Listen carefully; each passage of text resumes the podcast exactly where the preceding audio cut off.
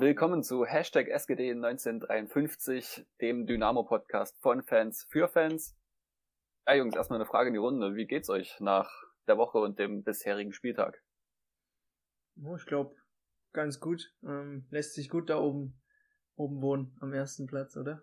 Auch wenn der Vorsprung auf Platz 3 zwar größer geworden ist, aber da oben ist zwar eng, aber ich glaube, es lebt sich ganz gut da oben.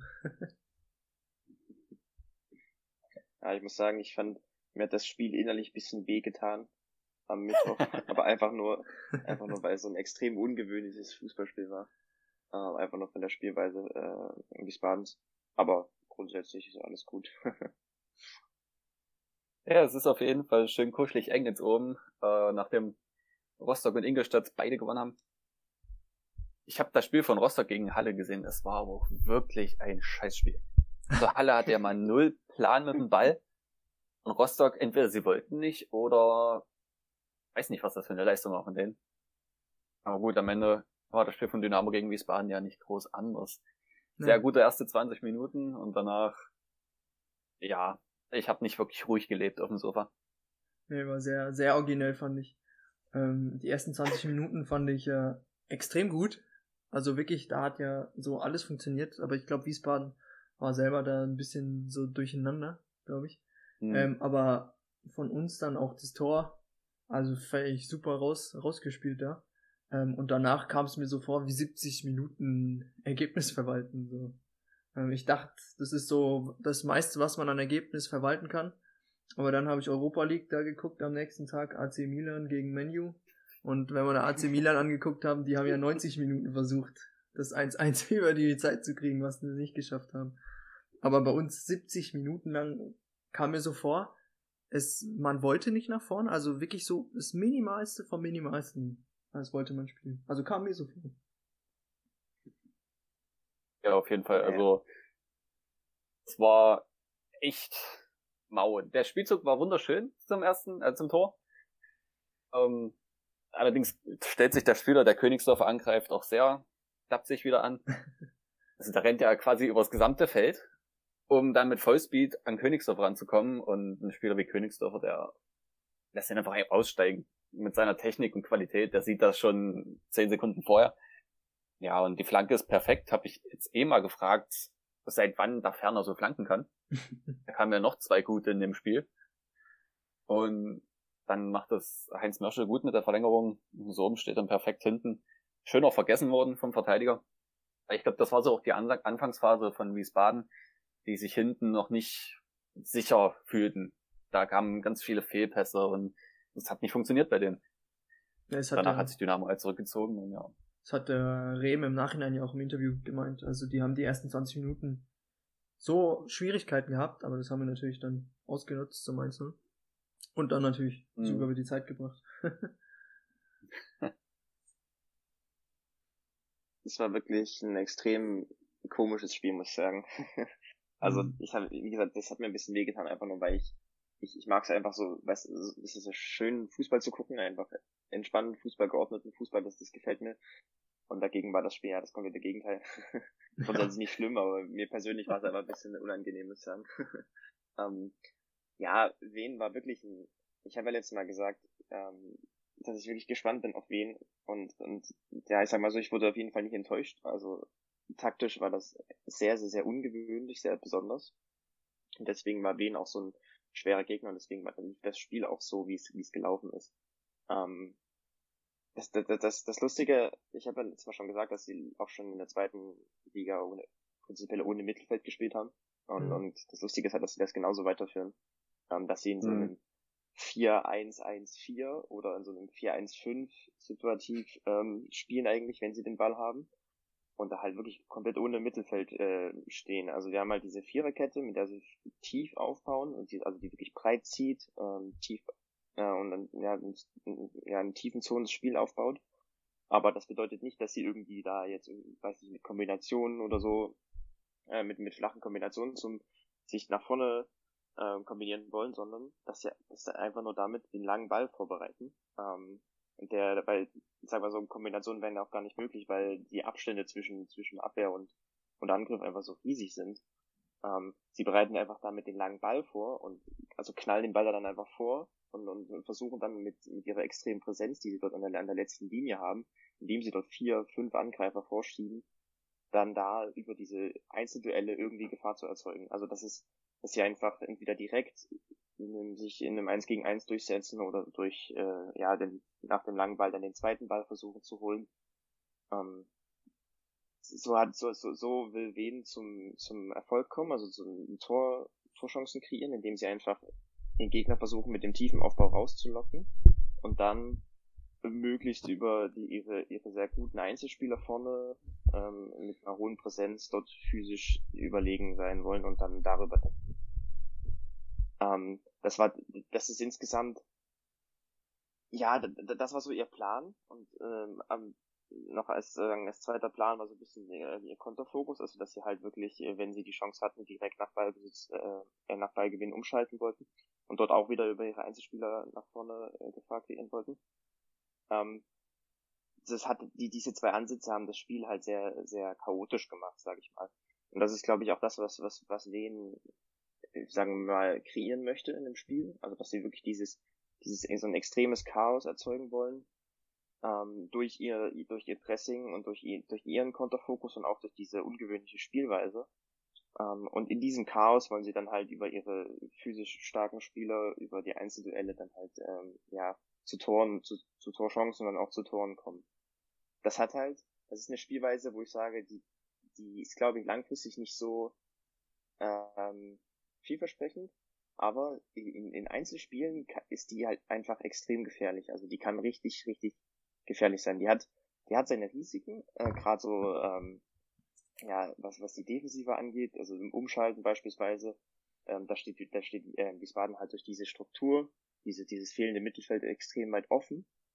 Aber ähm, in der, gerade in der Offensive, wenn sie dann ihre lange Bälle, ihre langen Bälle ordentlich spielen und dann äh, Einzelspieler vorne haben, die extrem in, gute, äh, ja, in guter Form sind oder halt auch physisch sehr stark sind, dann kann das diese Spielweise halt auch extrem, extrem gefährlich werden. Gerade wenn du als Gegner nicht, dich nicht darauf vorbereitet hast und sozusagen in dieses Chaos so mit reinspielst und dann einfach irgendwie versuchst, dagegen zu halten. Weil wenn du einmal in diesem, Cha in diesem chaotischen Spiel drin bist, dann, dann, dann bekommt halt wen, also, ja, also wen richtige Vorteile.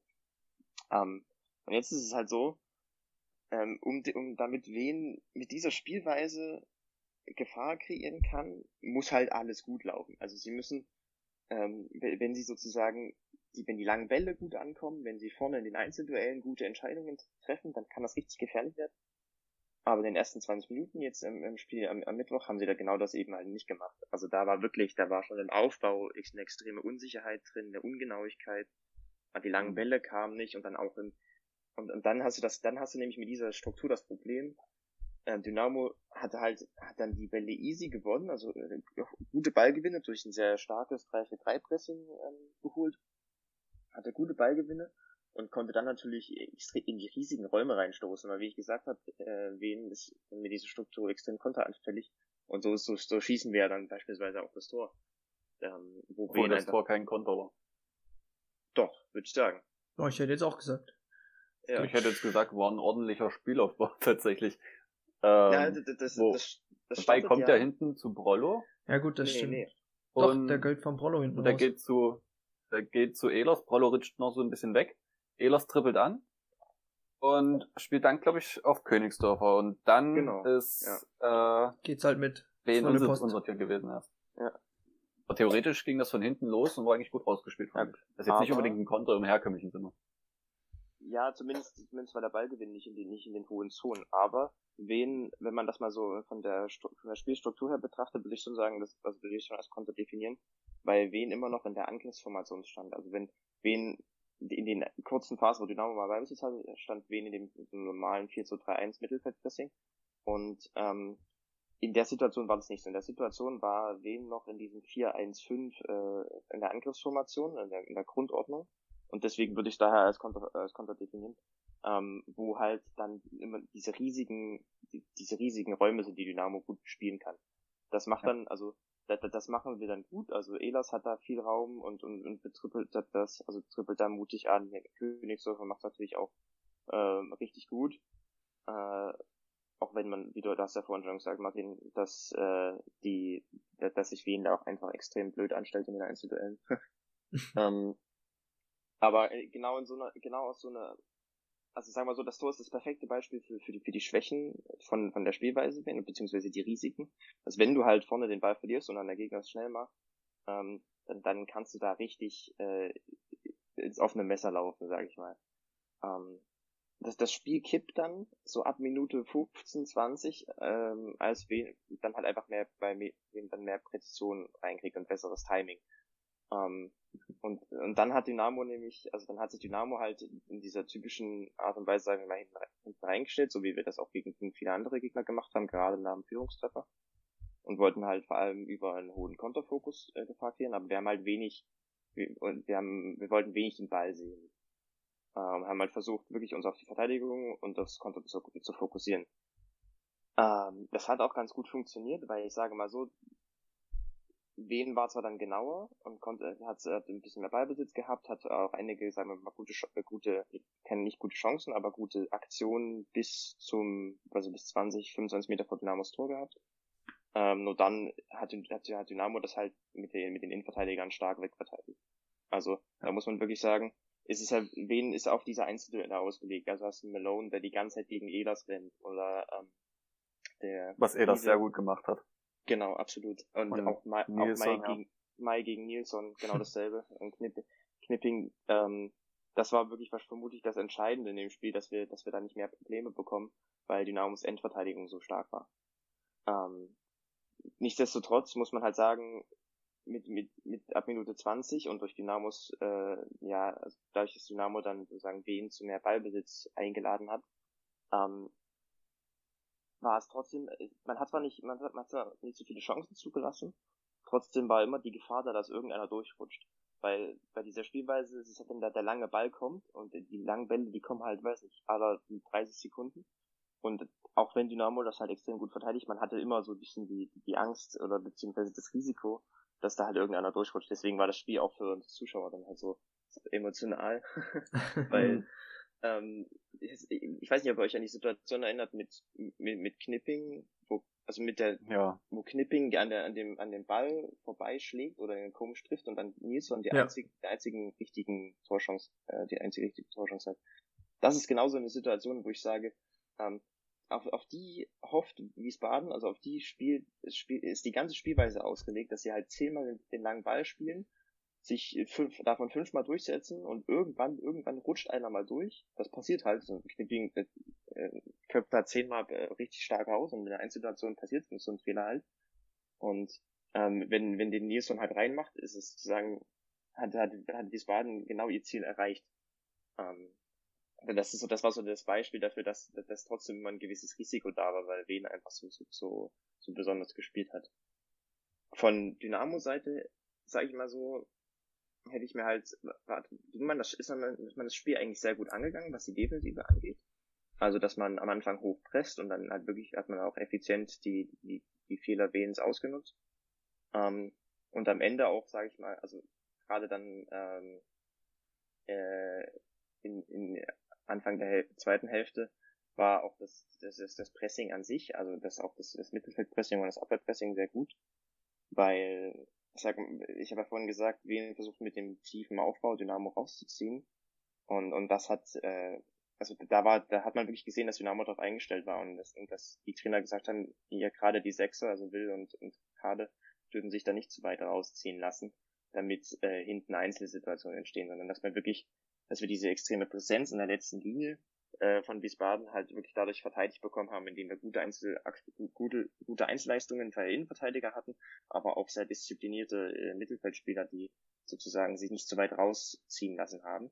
Das fand ich ganz gut. Trotzdem hätte ich mir gewünscht, dass man, also beziehungsweise bin ich der Meinung, dass man, glaube ich, das Spiel etwas ruhiger gestalten kann, wenn man sich nicht, wenn man, wenn man ein bisschen mehr Geduld hat und ein bisschen ja, mehr, mehr Mut im, im, im Ballbesitz spielen. Also jetzt war es halt wirklich so, dass Dynamo 100% auf Konter ausgelegt war.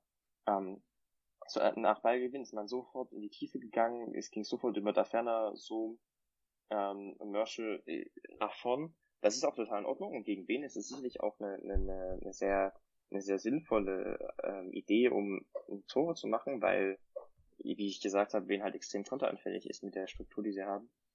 Aber gerade dann so, äh, Ende der ersten Hälfte und Ende der zweiten Hälfte hat man halt gemerkt, Dynamo hat halt gar keine Entlastung mehr gekriegt. Und wenn du, wenn, wenn du permanent die langen Bälle auf dich zufliegen siehst, und da rutscht halt, wie gesagt, irgendwann jemand, irgendwann mal einer durch.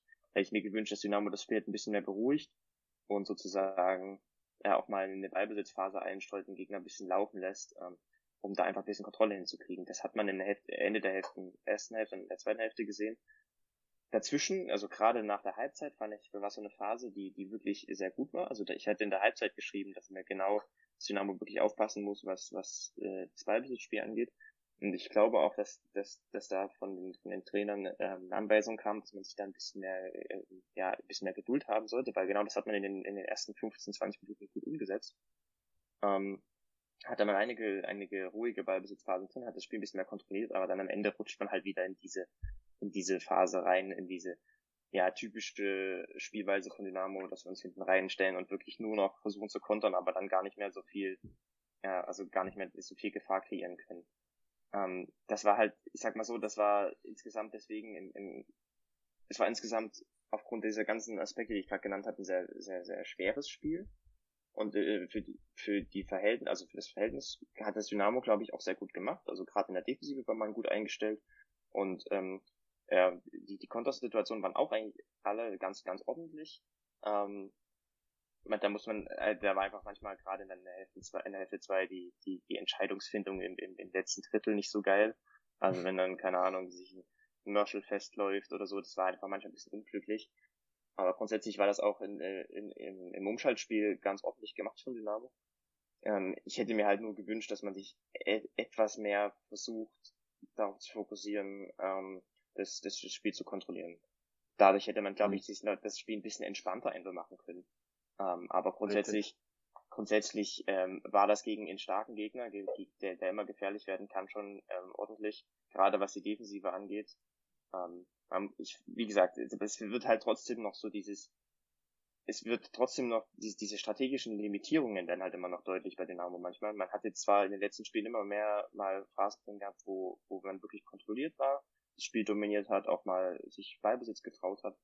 Ähm, aber manchmal in manchen Situationen und gerade wenn wir jetzt die letzten 10, 15 Minuten des Spiels gegen, gegen Wiesbaden angucken, dann wird halt nochmal wirklich deutlich, äh, dass äh, ja das Dynamo einfach manchmal nicht die Idee und nicht den, den Mut hat, sich wirklich mal das Spiel in die Hand zu nehmen, den, den Ball mal ordentlich laufen zu lassen, den Gegner dann, den Gegner damit laufen zu lassen und dadurch dann irgendwie äh, ein bisschen Ruhe und, und Kontrolle ins Spiel einzuführen. Das wird halt, äh, wurde an dem Spiel deutlich. Grundsätzlich war es aber, wie gesagt, ein, ein, ein sehr ordentliches Spiel, fand ich. Mhm. Ähm, ja, was du schon angesprochen hast, die war, es war zu hektisch nach vorne. Äh, nach Minute 20 waren die Bälle einfach zu schnell weg. Ähm, natürlich, du hast auch angesprochen, dass Wien noch auf Konter aus war. Dieses, diesen Aspekt des Spiels der Wiener haben sie natürlich damit komplett rausgenommen. Also vielleicht war es ja auch ja. gewollt.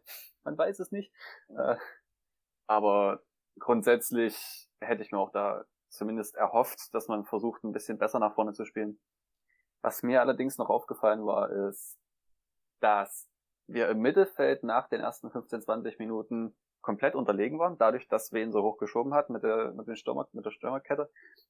Und dann dort ein Riesenraum war und Kade und Bill teilweise wirklich in der Leere rumstanden und nicht vorne und nicht hinten helfen konnten. Das haben sie dann Anfang der zweiten Hälfte umgestellt und haben Merschel aus der Dreier-Sturmkette ähm, eins nach hinten gezogen. Und dadurch hatten sie dort drei Leute, die den Raum abdecken konnten. Und waren dort dann auch nicht mehr so, sagen wir mal, einfach zu überspielen auf dem flachen Weg. Ähm, ja. ja. Ich wollte noch irgendwas sagen, aber ich hab's vergessen. ja. An sich finde äh, ich, ja. finde ich irgendwie interessant, so, wenn wir mal gucken, wenn wir jetzt die Leistung der letzten Spiele angucken, ähm, immer die schlechten, in Anführungszeichen nenne ich es mal, waren immer englische Wochen. also ob das ja, jetzt stimmt. das Bayern-Spiel war oder jetzt das Wiesbaden-Spiel, es kommt mir immer so vor, als wäre das, wäre das so nur halbe, halbe Kraft, die wir da einsetzen. Also nie als würde man mit der Intensität ans Spiel rangehen, wie, wie in den anderen Spielen. Also so kommt es mir immer vor. Äh, dazu kommt noch, ähm, ich glaube, der Rasen war sehr hoch und sehr tief. Also jetzt, wenn man mal überlegt, zum Spiel gegenüber, also gegen, was war das Wochenende davor? Saarbrücken. Saarbrücken. Gegen Saarbrücken war der Platz, das war ja schon wieder an einigen Stellen braun. Es war nicht so jetzt, mhm. drei Tage später oder vier. Wo ich denke, dass sie einfach den Rasen am lang wachsen lassen, nicht mit dem Trecker dann drüber sind. Und dadurch halt auch sicher ja, das anstrengender wird für die Spieler und dass man dann im Hinblick auf 1860 Kräfte schon, kann ich auch verstehen. Die Frage ist, wie Kräfte schon ist, dass man jedes Mal wieder einen langen Ball verteidigen muss.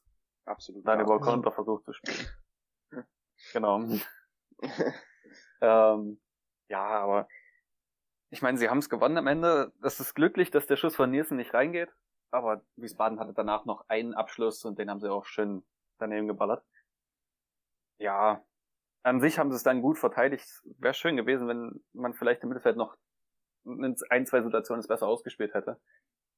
Auch ein Daferner hätte ja zumindest sich bei seinem Schuss aufs kurze Eck nochmal in die andere Richtung drehen können, aber ich meine, dafür ist er Stürmer, dass er dann gleich abzieht. Und das haben wir ja auch in den letzten Jahren immer mal vermisst, dass wir so einen Typ Eilers, Typ Testro, die sofort draufschießen, vermisst haben. Und ja, ist auch schon okay, dass er es gemacht hat. Du hast gerade ja äh, die, die Chance da nochmal angesprochen vom, äh, von dem Nielsen von Wiesbaden. Da finde ich aber auch wieder, äh, da sollte man auch die, die Parade vom Brollo jetzt nicht unbedingt schmälern. Ich meine, der steht okay. 90 Minuten, steht der da drinnen, kriegt nur zwei Bälle auf den Kasten, muss nur zweimal rein. Und dann ist er halt in so einer Situation, fliegt er da und pariert den 1A. Also muss man schon, muss man auch sagen, das war auch eine sehr schöne Parade da. Und auch, ja. wenn wir jetzt äh, so einzelne Spieler mal ein bisschen herausheben, fand ich wieder, wenn man jetzt die Kicker-Benotung äh, mal durchgeht, mit der haben wir es ja ein bisschen. Ähm, wenn wir jetzt mal auf die letzten Spiele gucken, also Königsdörfer ist ja, also was der in den letzten Spielen macht, also finde ich beeindruckend. Bin ich echt gespannt, wenn das dann Richtung Sommertransfers geht und so ähm, und wir aufsteigen, ob der, da wurde ja schon so manches, ähm, manches, ja, wie sagt man, diskutiert, ob er vielleicht geht oder ob er nicht geht. Ähm, da finde ich interessant, was da auf uns zukommt. Auf jeden ich, Fall. Äh, schön, schöne Grüße an wen auch immer, der gerade bei dir hinten reingekommen ist. Meine Schwester. ah ja, okay. Jetzt, jetzt krabbelt sie rein. ähm, Deshalb war ich gerade ein ja, bisschen also, durcheinander. Fahren Jetzt ist sie raus.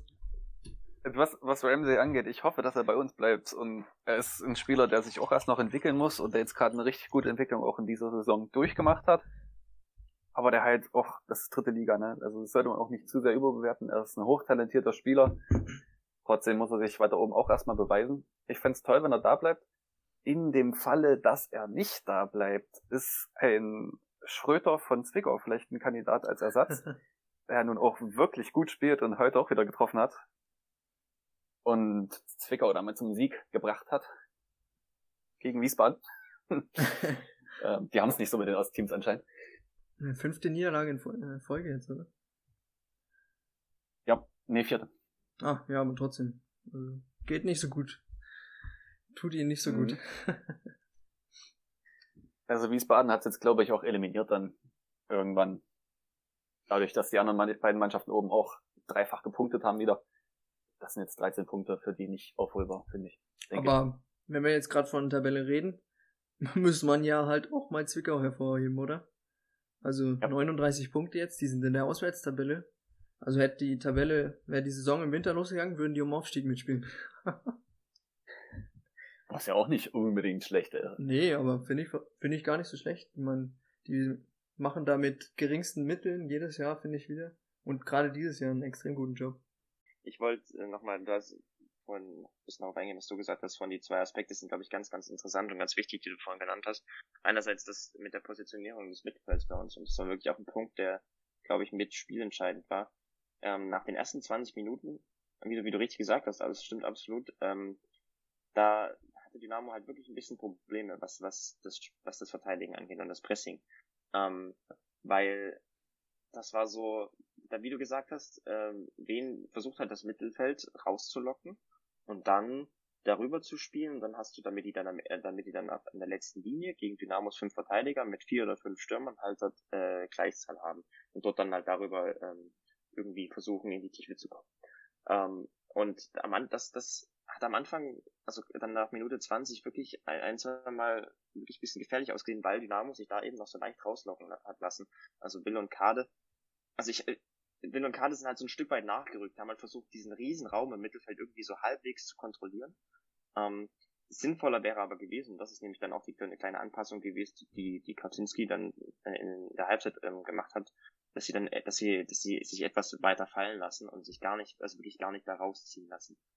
Äh, weil wenn sie dann ein Stück weit äh, wieder in Richtung Dynamos Abwehr rücken, hast du dann halt eine, eine Situation von von sieben gegen äh, vier oder fünf Spielern und, und das ist dann halt deutlich äh, entspannter gerade für die für die zweiten Bälle, die meistens in den Sechserraum fallen. Ähm, äh, als, als wenn, wenn sie da weiter aufrücken, dann einfach nur neben Niemandsland rumstehen und überspielt werden und dann äh, da hin und her rennen müssen, aber gar nicht so viel ins Spiel eingreifen können. Das war definitiv äh, einer einer der Gründe, die sozusagen in, in, ersten, in der zweiten Hälfte, der ersten Hälfte ähm, ein bisschen schwierig waren, aber die dann gut angepasst wurden. Und dann in der Hälfte, in der Hälfte zwei ging es dann auch. Also dann, dann, dann äh, einerseits hat man dann der Möschel zurückgezogen, irgendwann in Mitte der, der zweiten Hälfte. Andererseits haben sich Kader und Bilder einfach auch hat man gemerkt, dass, dass da eine Anweisung kam, dass man sich ein Stück, also dass man sich da eben nicht so rausziehen äh, lassen sollte. Ähm, und das war, glaube ich, auch, wie gesagt, einer der, der Faktoren, die, die entscheidend waren, dass Wiesbaden dann trotzdem, trotz ihrer sehr gefährlichen Spielanlage, nicht zu nicht so vielen Chancen gekommen sind. Ähm, genau. Und was ihn dann noch zu Königsdörfer gesagt hat, das ist auch wirklich interessant. Ähm, ich finde, das Spiel hat bei ihm halt hat sozusagen alle, sowohl seine Stärken als auch seine Schwächen beziehungsweise sein Verbesserungspotenzial noch gezeigt. Also du hast halt gesehen, wie, wie kreativ, spielfreudig er ist, was er, was er kann mit dem Ball am Fuß, äh, äh was das Dribbling angeht. Er kann äh, Gegner schlagendes Dribbling, Raum überbrückendes Dribbling, das ist, da ist alles mit dabei, Kreativität. Das ist wirklich, wirklich, wirklich schön. Also das ist extrem äh, interessant anzuschauen. Andererseits, das war halt nicht nur bei ihm so, aber auch bei, bei, bei einigen anderen Akteuren dieses Mal hast du halt auch gesehen, dass da noch deutliches Verbesserungspotenzial ähm, liegt, gibt, was, was die Entscheidungsfindung angeht. Ähm, und das war auch sozusagen, das war ein Grund, was, was das Spiel immer noch irgendwie in gewisser Weise, in gewisser Weise spannend gehalten hat.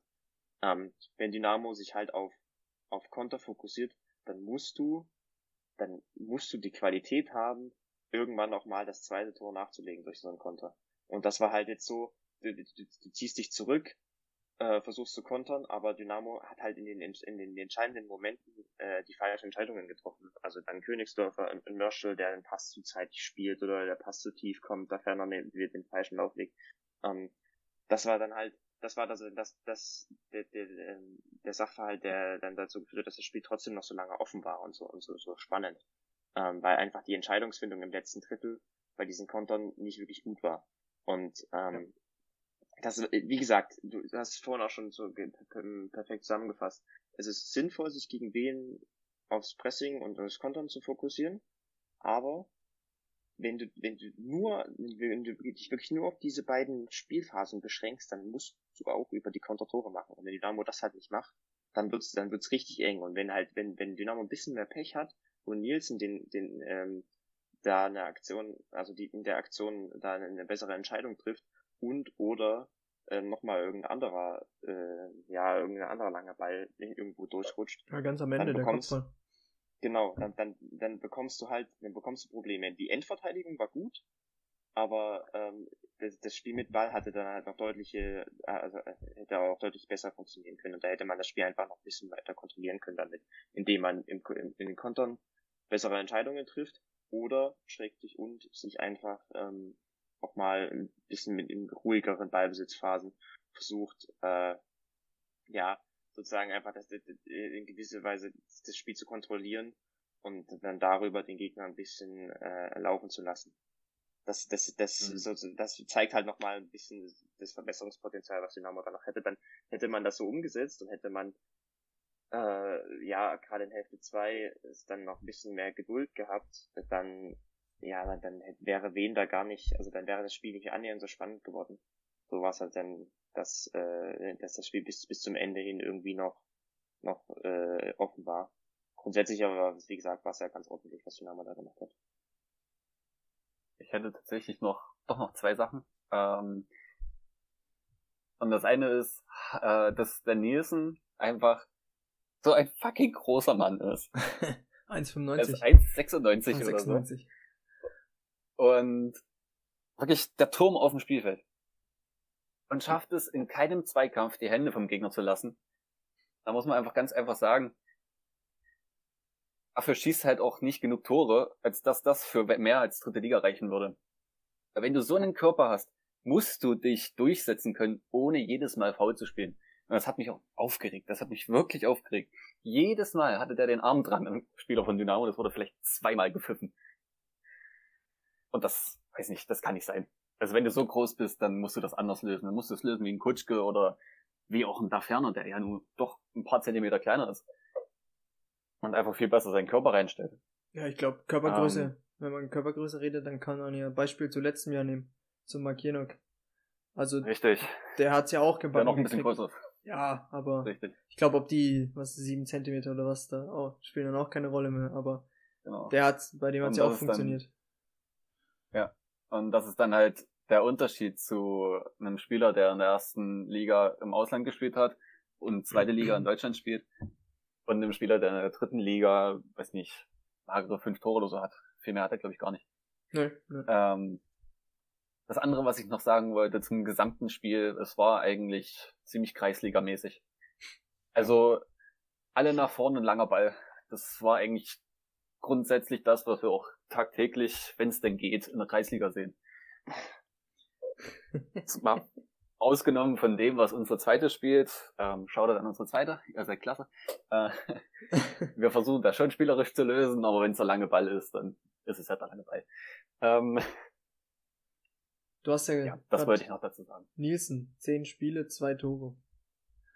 Also. Ja, genau. Also, und den hatten, den haben sie zwar erst im Winter geholt, aber das ist trotzdem, ja, ist ganz schön mau für einen Stürmer, der mehr leisten sollte. Ja. Ist trotzdem der perfekte Spieler für die Spielweise. Ähm, genauso ja. wie Markenov dort perfekt reinpassen würde. Ähm, aber genau deswegen, sage ich mal, finde ich auch die, die, die Spielweise an sich nicht, halte ich die nicht für langfristig erfolgversprechend. Also klar, für dritte, für dritte Liga oder gegebenenfalls für zweite Liga, Abstiegskampf oder so kann das schon reichen. Aber im Grunde genommen bist du halt wirklich so, so, so abhängig vom Gegner. Und wenn du halt, wenn, wenn, sagen wir, wenn deine Vorderleute nicht in Form sind oder wenn du eine schlechte Chancenbewertung hast oder wenn der Gegner wie Dynamo jetzt am Wochenende in der Endverteidigung zu stark ist und mit Mike, Knipping und Vilas halt drei Weltklasse Innenverteidiger dort hinten drin hat, ähm, dann siehst du halt, dann kommst du halt nicht zu Chancen. Es ist immer irgendwo Gefahr drin und immer irgendwie, einfach weil das äh, ja, Spiel so chaotisch ist. Aber äh, es ist, äh, wenn du Pech hast, gut, guten Gegner spielst, dann, dann kannst du da wenig, wenig Gefahr kreieren und bist zusätzlich durch die Struktur extrem anfällig, was äh, das Konterspiel angeht und auch ähm, ja das das äh, Ballbesitzspiel des Gegners. Ähm, Nilsson ist dann halt aber du hast ja auch vorhin auch gesagt, dass es so, so frustrierend war, das so anzugucken, weil Wen halt generell so körperlich gespielt hat. Also gerade in, in, in, in Aktionen auf der, in der letzten Linie, wo du in, äh, Malone hast und, und Nilsson und, und weitere Jungs, die halt wirklich sehr, sehr, sehr physisch spielen, oft auch die Hände mit dabei waren und so. Aber das ist halt, das ist halt genau das, das genau das ist die Spielweise, dass äh, sie versuchen irgendwie diese Einzelduelle zu gewinnen. Wenn das halt klappt und wenn meinetwegen du mit einem vielleicht auch grenzwertigen Zweikampf dort, ähm, gegen den Innenverteidiger das Duell gewinnst, dann rennst du halt alleine aufs Tor. Wenn, wenn, das, das klappt halt ein von zehn Mal und, und darauf hofft wen, dass sie in diesen ein von zehn Fällen dann auch das Tor machen. Ähm, ja. Weil Dynamo hat das aber halt, wie gesagt, in der Innenverteidigung zum Glück gut hinbekommen. Ähm, und da kann man sicherlich auch äh, ein Lob aussprechen, auch für die Innenverteidigung im Speziellen. Äh, da ist mir wieder Elas aufgefallen, also Mai und Knipping sind ja sowieso ziemlich stark, aber Elas hat ja gerade in, der, in, der, in den Verteidigungsaspekten manchmal ein paar Unsicherheiten drin. Da war er wirklich auch am, äh, am Mittwoch wieder extrem souverän. Und zusätzlich. Gerade gegen einen Spieler wie Melon. Also genau, das muss man erstmal ja. so wegverteidigen. Genau, also sowohl Physis als auch als auch Tempo war da ja dabei und dann das ist wirklich schwierig. Und dann, was, was mir dann halt auch wirklich nochmal, also äh, aufgefallen ist, dass er genauso wie Königsdörfer dann auch sehr, sehr, sehr mutig war im Umschalten. Also wenn Elas war ja bei, bei, bei Dynamos Tor wieder perfekt zu sehen. Er, er hat dann halt den Mut und die Fähigkeiten, da mutig, also wirklich auch anzutrippeln und das, den Ball durchs Mittelfeld zu treiben und Tempo zu machen, anstatt äh, dass er einfach dann, weiß nicht, den langen Ball spielt oder versucht, sich dann irgendwie wieder in die, in die Ordnung fallen zu lassen. Ähm, das hat, das war wirklich wieder sehr, sehr, sehr auffällig von ihm. Hey, es Dynamo, Dynamo, immer oh, es Dynamo. Was wir, was du vorhin schon angesprochen hattest, Lukas. Und zwar, dass einige Vereine, wie zum Beispiel der FSV Zwickau, mit sehr geringen Mitteln eigentlich wirklich gute Arbeit leisten. Da zähle ich auch zum Beispiel den SC Fair dazu, ja. auch Waldhof Mannheim, obwohl ich da gar nicht sicher bin, ob da irgendwie was dahinter steht. Ähm, ja, zu dem Thema hat ja nun unser Sportgeschäftsführer bzw. Sportdirektor ähm, Ralf Becker ein Interview im Kicker gegeben und das auch dann bei Magenta nochmal erneuert.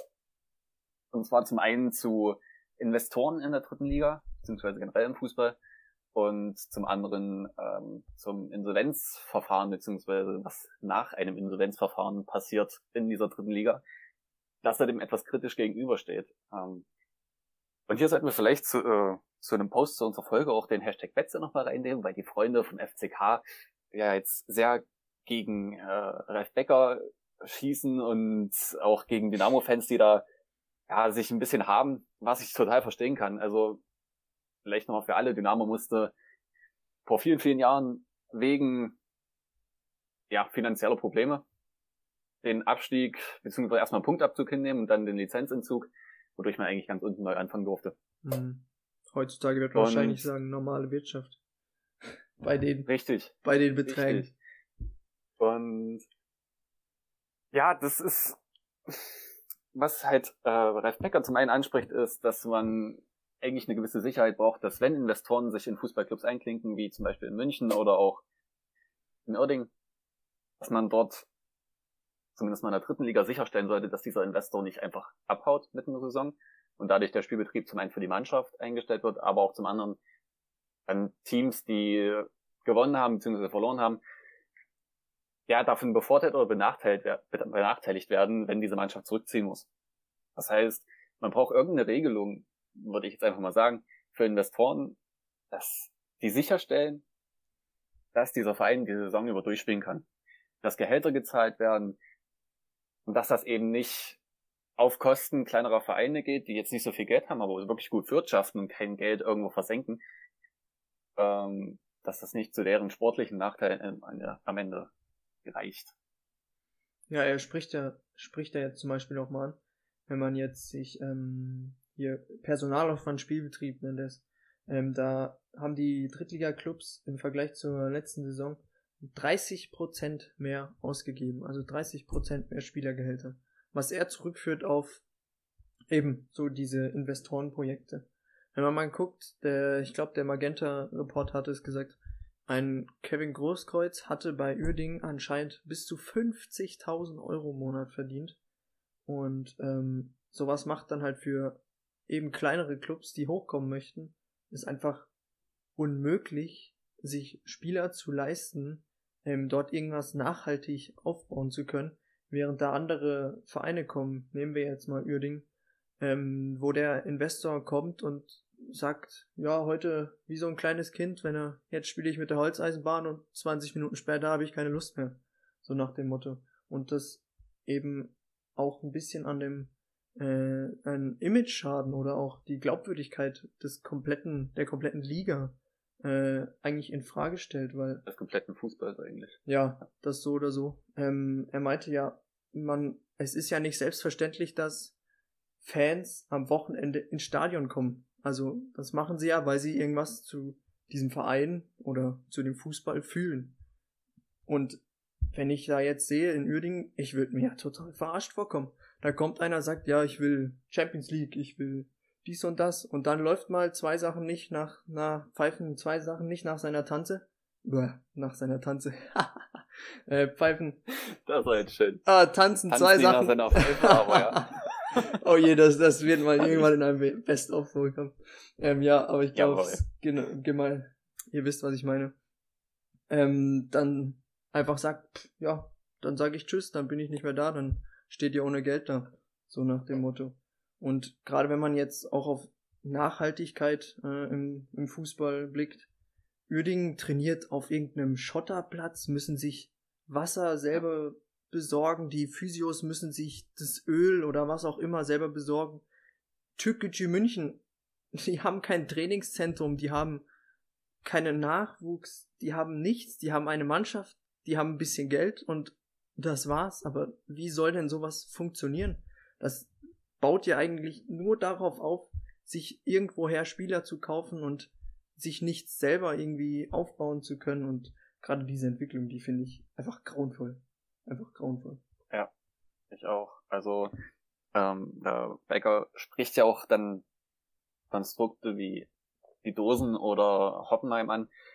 Ähm, da ist das aber, was er ja auch sagt, nachhaltiger gemacht. Die haben eine Fall. Jugendabteilung, die haben ein Riesentrainingszentrum. Dort funktioniert das, was sie machen. Und die Spieler zum Beispiel bei AB, das war zumindest bis vor ein paar Jahren noch so, durften, müsste ich lügen, im Jahr nicht mehr als 10 Millionen verdienen. Und, oder noch weniger. Was, klar, ist eine Menge. Aber trotzdem eine Einschränkung zu diesem ganzen Investorenwahnsinn ist. Wenn du jetzt, weiß nicht, in England guckst, da verdienen die 20 Millionen, das sind elf Spieler, die das verdienen. Ähm, ja, aber es ist einfach, ja. Allerdings kann man es das kann man es wahrscheinlich nicht verhindern und der DFB hat sicher auch keinen großen Ansatz dazu zu sagen, ja, hier wir regeln das jetzt anders. Hm. Das andere, was er anspricht, ist, sind Insolvenzverfahren. Und Insolvenzverfahren und Insolvenzrecht an sich sind ja gute Sachen, damit Vereine oder generell Firmen nicht einfach krachen gehen und verschwinden von der Landfläche, sondern renovieren können und wieder wettbewerbsfähig werden können. So ist aber, also wenn man jetzt mal das Beispiel FC Kaiserslautern anguckt, die zum Beispiel für uns Lukas Röser noch hätten zahlen müssen und wir haben davon dann vier Prozent, glaube ich, gesehen, noch mhm. von der Ablöse. Und genauso Würzburg, die von ihren 200.000, die sie hätten kriegen sollen, also sie nichts gesehen haben. Ja, aber jetzt ähm, nimm mal nicht nur Würzburg, ähm, wir haben jetzt Sonnenhof Groß Asbach. So ein, ah, Groß Asbach, der, der genau. gute Dorfclub, der hängt von diesen Ablösen ab und die kriegen vier Prozent. Ich bin mir nicht mehr sicher, was vier Prozent oder ein Viertel ist, nee, äh, was ja schon ein großer Unterschied ist, wenn es vier Prozent, also es ist schon sau wenig. Aber gut, als Gläubiger musst du, glaube ich, äh, dem auch in einer gewissen Art und Weise zustimmen. Denn wenn der Verein krachen geht, kriegst du gar nicht mehr. Deswegen ist Insolvenzrecht und dass man da in die Insolvenz geht, auch richtig. Man hat jetzt aber diese Insolvenz so lange verschleppt, bis es der Zeitpunkt günstig war. Jetzt ist Corona und in Corona-Zeiten ist es vom DFB so geregelt, dass du nicht neun Punkte Abzug kriegst, sondern drei. Dementsprechend ist natürlich die sportliche Sicht des Ganzen für Kaiserslautern und auch jetzt für Oerding sehr, sehr gut gelaufen. Und dann kann es aber nicht sein, das spricht auch Ralf Becker an, dass danach, noch während das Insolvenzverfahren eigentlich läuft, wieder Spieler gelockt werden mit horrenden Gehältern für eine dritte Liga. Ähm, und dadurch einfach das gute Wirtschaften von kleinen Vereinen nichts wert ist, wenn du einfach nur irgendwo wieder Geld herziehst und dir welches leist von irgendwelchen Leuten und das wieder irgendwo reinbutterst und dann am Ende trotzdem absteigst und niemand dieses Geld am Ende zu Gesicht bekommt, weil du es wieder versenkt hast. Hm. Und das ist eigentlich der grundsätzliche Punkt. Das ist nicht der Punkt, dass man sagt, äh, Kaiserslautern macht irgendwas, was nicht rechtens ist, weil sie machen ja alles richtig letztendlich für ihren Verein. Es ist aber nicht fair und da müsste auch eigentlich wieder eine Regelung her, dass man sagt, so und so viele Jahre nachdem du insolvent gegangen bist, musst du trotzdem nachweisen, dass du nachhaltig wirtschaftest. Und ansonsten hast du wieder Probleme aus sportlicher Sicht. Auf jeden Fall. Und du hast gerade, will dich nur korrigieren, der Kaiserslautern hat ja direkt, glaube ich, an dem Tag, wo diese Punkteregelung ausgesetzt wurde, die Abzugsregelung, haben die ja das Insolvenzverfahren eingeleitet. Aber ähm, denen wurden gar keine Punkte abgezogen. ja gut, das war noch letztes Jahr äh, wegen, wegen, weil Corona also noch, frisch, ja. noch so frisch war. Beim Oerding, bei Oerding war das ja dann äh, eine andere Situation ja. auch. Ich finde das an sich auch erstmal richtig, vom DFB zu sagen, wenn du durch Corona in die Insolvenz gehst, dass du dann eben nicht so hart getroffen wirst, weil es ja. einfach scheiße ist. Aber das war ja bei Kaiserslautern wirklich gar nicht der Fall. Und die haben das komplett ausgenutzt. Hätte ich auch so gemacht, wenn das jetzt bei meiner Firma so wäre oder bei meinem Verein. Aber da muss einfach, da müssen andere Regularien her, dass Vereine wie Lübeck, Ferl nicht benachteiligt werden durch sowas. Ja, Wie soll sich jetzt ein VfB Lübeck den Spieler leisten, die sich ein FC Kaiserslautern leisten kann? Oder leisten will, möchte. Ja, die haben ja im Sommer von so einer lokalen Investorengruppe 11 Millionen gekriegt. Äh, Gerade durch so ein mhm. Kind ein Insolvenzverfahren durch. Und dann verpflichtet man, ich weiß nicht genau, wie er mit vorne heißt, den Zimmer. Ähm, mhm, Zimmer. Mhm. Man sieht ja, es, es hat sich nichts geändert, außer dass sie kein Geld haben. Also, das ja. ist, das ist absolut ja, ja, wie du gesagt hast, also mit Fairness hat es dann nicht mehr viel zu tun. Und ich meine, wenn ich jetzt auf die Tabelle gucke, dann ist der FC, FC Kaiserslautern mit dem Spiel weniger ähm, 18. und kann nicht an Magdeburg vorbeikommen. Das heißt, Magdeburg ist auch auf einem Abstiegsplatz. Kaiserslautern versinkt gerade in der fußballerischen Bedeutungslosigkeit und hat trotzdem einen Haufen Geld sonst wohin geknurrt nur nicht dorthin, wo es eigentlich hin sollte, und zwar die eigene Kasse. Und dann guck dir Öding an, genau, gleiche Konzept. Die stehen Richtig. einen Platz über Magdeburg. Da muss man aber sagen, die Spieler, was die leisten, das ist ja irgendwie gerade äh, verrückt, würde ich sagen. Ähm, aber trotzdem schmälert es nicht den, die ganzen Umstände mit dem Pomarov Ponomarev. so heißt er. Hm. Ähm, also, du siehst ja, wo das hinführt. Die stehen da beide unten und gleiches ja eigentlich auch mit unserem Gegner morgen. 68, die auch von ihrem Investor verlassen worden sind und dadurch den Weg in die vierte Liga antreten durften. Die das sicher äh, aus Fansicht auch nachvollziehen können, wie scheiße erstens so ein Investor ist und zweitens in der Insolvenz, wenn er sich zurückzieht. Ähm, und dort wurde es aber durchgezogen, dass 1860 dann halt runter muss. Und die haben sich halt, naja, jetzt erstmal wieder berappelt.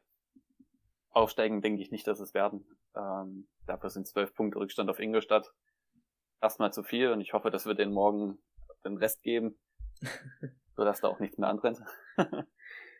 also es ist ja auch, um jetzt mal wieder von dem Thema wegzukommen, außer ihr wollt da noch was sagen. Ja, ich würde vielleicht nochmal abschließend ähm, mhm.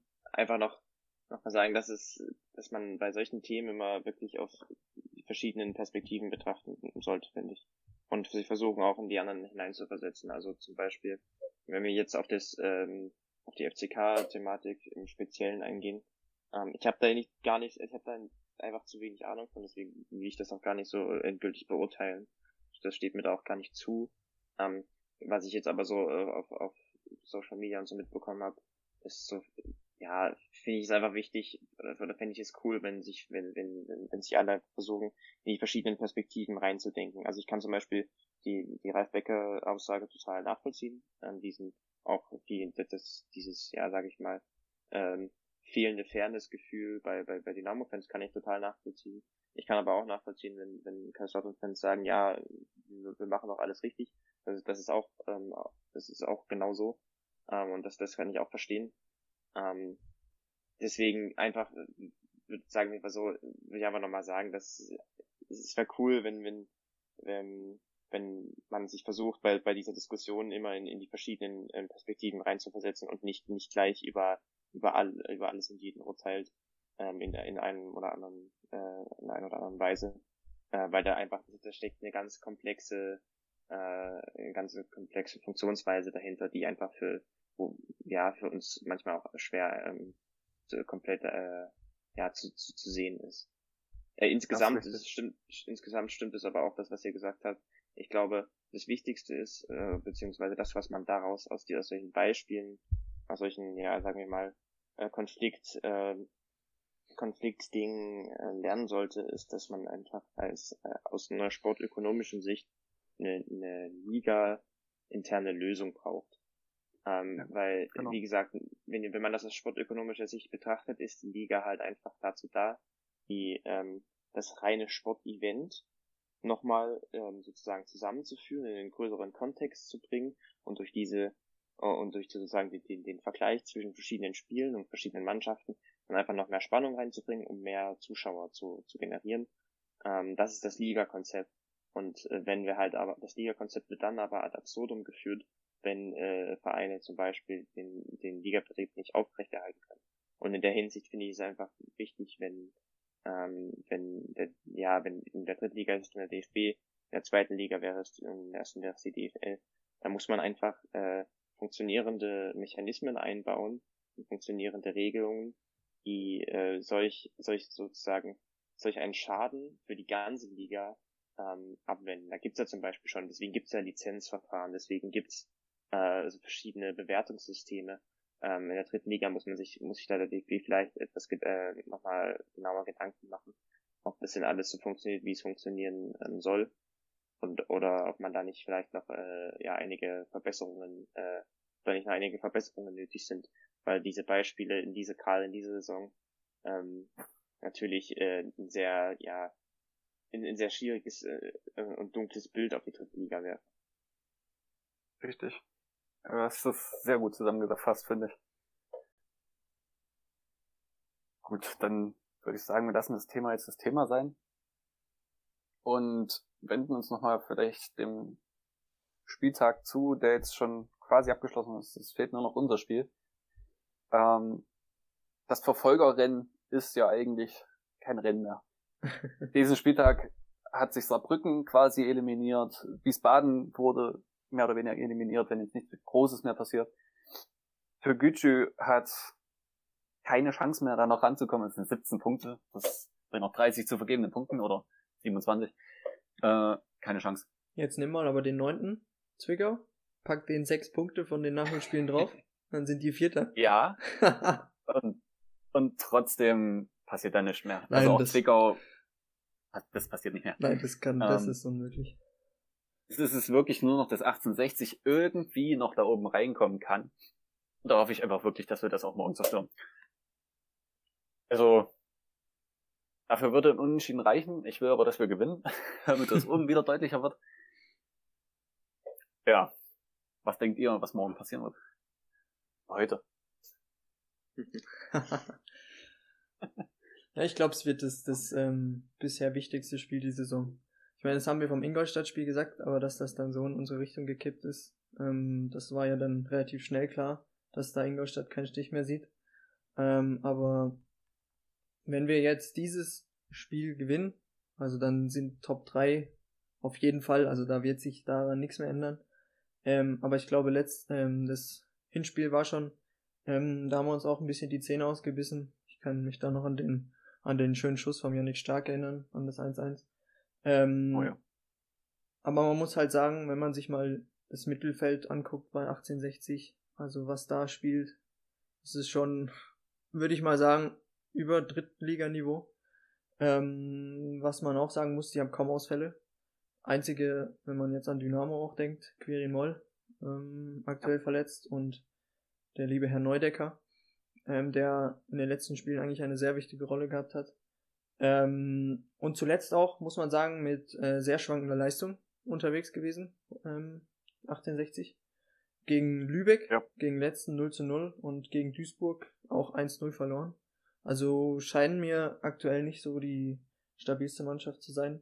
Dazu kommt, dass wir im Hinspiel dann 2-1 gewonnen haben. Da gab es ja das tolle Interview dann vom, ähm, wie heißt der jetzt, Mölders, dass die, dass die hier die schlechtere Mannschaft gegen die beste Mannschaft der Liga ähm, gewonnen hat.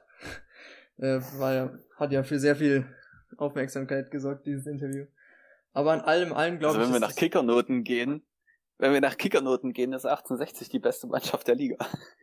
Okay. Ja, deshalb stehen sie wahrscheinlich auf Platz 4. genau. ja, aber ich glaube, es wird ein, wieder ein sehr schweres Spiel, aber wenn wir alles so umsetzen, jetzt nicht wie gegen Wiesbaden, wenn wir jetzt mal die englischen Wochen ausklammern, aber wenn wir wieder an die Form davor anknüpfen, dann sollten wir auch das, glaube ich, ziemlich nicht easy, aber ähm, über die Bühne kriegen. Ja, das hoffe ich auch. Was ich noch dazu sagen wollte, ist, ähm, fuck, jetzt habe ich vergessen. Ist unwichtig. ähm, ja, war unwichtig. Egal. Ja, also 1860 wird wirklich spannend. Ähm, das ist ein, ein sehr, sehr spannender Gegner, der, der taktisch auch wirklich weit ist. In, in vielen, also in allen Spielphasen, soweit ich das äh, bisher beobachten konnte. Ähm, sie sind grundsätzlich, agieren ja häufig, ich, ich weiß nicht, ich habe sie, glaube ich, das letzte Mal irgendwann im Februar gesehen. Ähm, bis dahin haben sie wirklich auch sehr, rein taktisch auch sehr ähnlich agiert zu, zu der Spielweise, die Dynamo im Moment hat. Ähm, also in so einem 3-1-4-2 haben, sie damals gespielt, äh, wirklich auch, also sowohl im, im Ballbesitzspiel sehr solide, als auch im, im, im, im Pressing, in der Defensive. Und deswegen wird es wirklich spannend, ob sie, ich glaube mal, dass sie, ich glaube, dass sie taktisch einfach ein bisschen weiter sind als Dynamo, gerade was das Spiel mit Ball angeht. Deswegen wird es spannend, wie das am Wochenende aussieht. Das Hinspiel war, war interessant, weil das war, das war der Moment, wo Krautzinski das erste Mal auf das äh, 3-4-3 umgestellt hat mit, also mit Dreierkette. Ähm, damals war es halt so, dass, also wenn 1860 spielt er in diesem 3-4-3 und, und das auch in einem 3-4-3 spielst, weil dann ähm, es ist meistens so, dann hast du so wirklich Mannorientierungen auch über das ganze Feld und ähm, beziehungsweise zumindest rein nominell und äh, da ist es dann, dann die, die Spiele, die Spiele, wo beide Teams in dem 3-4-3 antreten, sind meistens sehr, sehr, sehr öde, weil es einfach es sich, sich, sich viel neutralisiert in den Einzelduellen.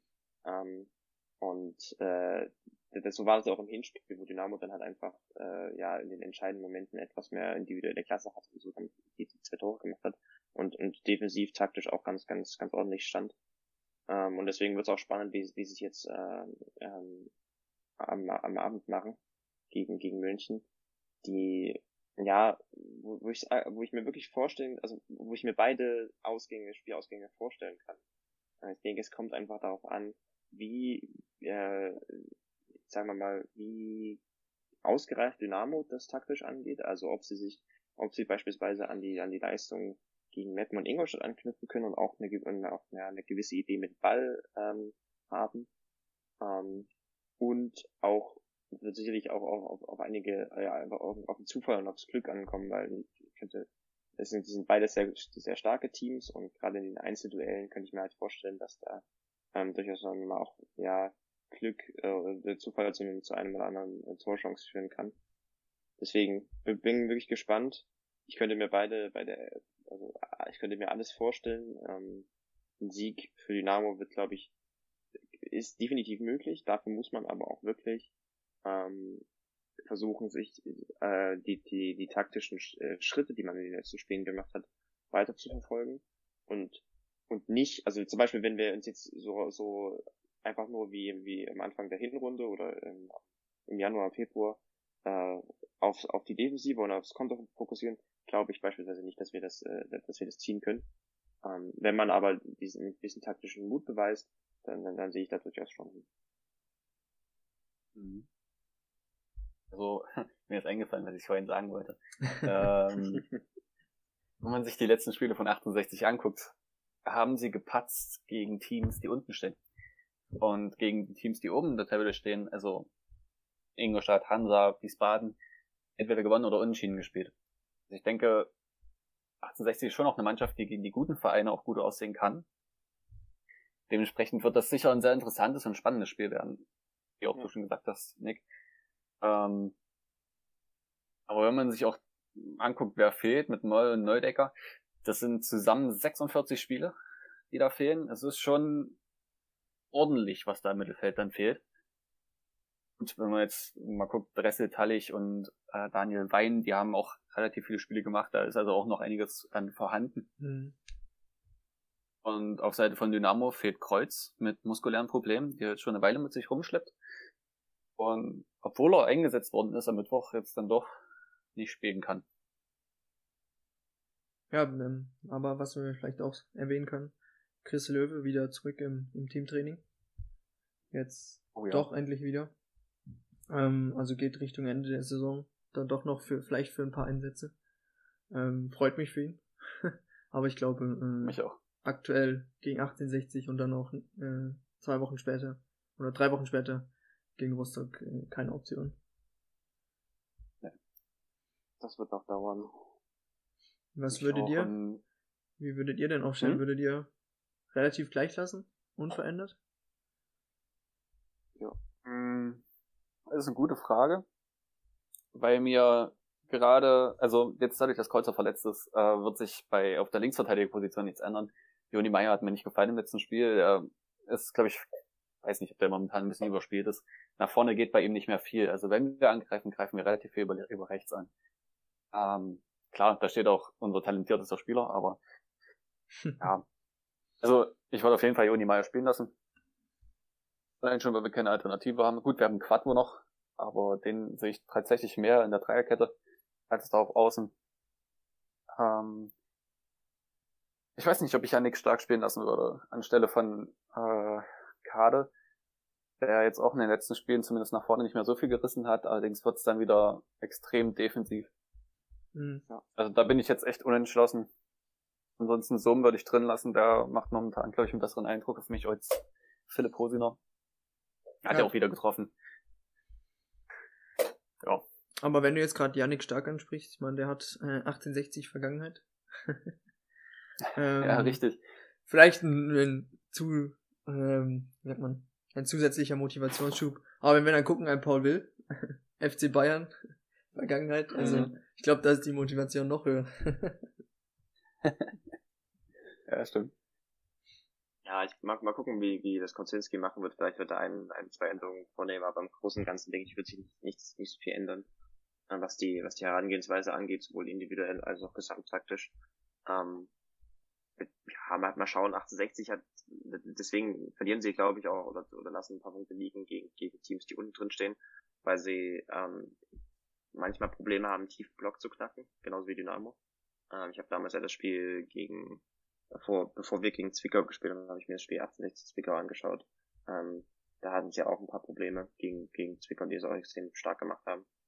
Ähm, deswegen verlieren sie, glaube ich, gegen, gegen, gegen Teams, die bis weiter unten drin stehen und die halt auch wirklich sich sehr auf die Defensive fokussieren. Ähm, trotzdem heißt es nicht, dass das gegen, äh, ja, heißt es nicht so viel ähm, in Bezug auf Dynamo. Dynamo muss wirklich äh, komplett sein am, ähm, äh, in, dem, in dem Spiel. Also es muss sowohl defensiv stark stehen, als auch äh, mit Ball einige Ideen haben. Ähm, gerade was dann das letzte Drittel angeht, wo es, wo es gegen wen noch ein bisschen gehapert hat.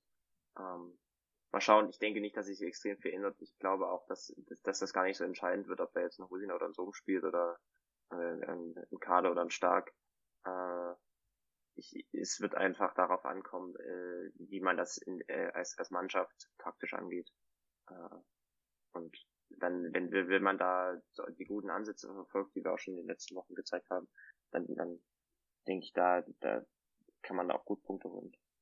Ich glaube, ich würde überall spielen, außer im, im Mittelsturm. Wenn ich gucke, wer da mir gegenüber steht. Mit einem Dennis Erdmann. da würde ich überall oh, ja. spielen wollen, außer oh, ja. im Sturm. Wo ich glaube, dass ein Christoph da Ferner da schon ruhig genug ist, um das abzukönnen. Glaub Aber stell dich mal vor, es steht am Ende 0 zu 1 und Sebastian May das nach vorne gegen Dennis Erdmann. Anknallt. Das hat dann schon so Kutschke-Mentalität wieder. Richtig, ja. Wir hoffen mal nicht, dass es so kommt. Was tippt ihr für das Spiel? Ich gehe auf ein, eigentlich als bis zur 90. 2-0 für uns und dann macht äh, 1860 noch eins, also sage ich 2-1. Hm, ich sag 1 zu 1. Ich schließe mich Nick an. 1-1. 1 zu 1. Ja. Allein schon, weil uns das nicht wehtut, wenn wir dann gegen Rostock gewinnen. Und vielleicht noch als Tipp für alle, die das noch nicht wissen, Dynamo testet am Donnerstag gegen Jena. Ich weiß noch nicht, ich glaube, es wird nicht übertragen, außer es wird dann kurzfristig wieder irgendwas mit dem MDR gemacht. Schauen, wusste oder ich auch Dynamo nicht. TV. wusste ich das auch nicht. Kam heute oder gestern, dass da getestet wird. Für Jena ist das ein Test in Vorbereitung darauf, dass die Regionalliga weitergehen soll. Und ich denke, für uns ist das auch gut mal zu sehen. Äh, Diabusi, Flachodimos, äh, Leo Löwe, die ganzen Spieler, die jetzt nicht im Kader stehen, ähm, inwieweit die einsatzbereit sind. Auch Marv, der jetzt viel nicht gespielt hat. Ähm, ja. ja. Ich denke jetzt nicht, dass unsere Stammspieler da spielen werden. Das wäre Harakiri in der Saisonphase jetzt. Also Sebastian May, da ferner, Königsdörfer, die werden dann nicht spielen. Nee. Aber wenn du jetzt gerade von Tipps ja, redest. Stark vielleicht auch gut. Ja, ja. Warum nicht? Aber wenn du von Tipps redest, das Spiel heute gegen 1860, frei empfangbar für alle. Wie gut es das letzte Mal geklappt hat, wissen wir ja, glaube ich, alle. Da war Magenta Sport dann mal kurz komplett ganz weg für eine Halbzeit. Aber mal schauen, ob sie es dieses ja. Mal hinkriegen. Also für alle äh, Nicht-Bezahler oder illegalen Streams-Gucker. Morgen geht's legal bei Magenta Sport. Ich glaube auf Facebook oder allgemein äh, in der App oder auf der Website. Ja. Kann man sich. Äh, also für alle, wenn's, wenn Magenta sich wieder äh, abschaltet, dann auf Facebook wird es bestimmt wieder gestreamt werden dann. Auf jeden Fall. Auf YouTube. Auf YouTube auch. Okay, habt ihr noch was für heute? Ich glaube, wir sind durch. Okay, dann wünsche ich, wünschen wir allen Zuhörern eine wunderschöne Woche. Hoffentlich heute Abend mit dem Erfolg gegen 1860. Und dann hören wir uns in einer Woche, auch wenn dann Länderspielpause ist. Die, die, die, die, die. Na, na, na, na, na. Mo, mo, mo, mo, mo. Forza Dynamo.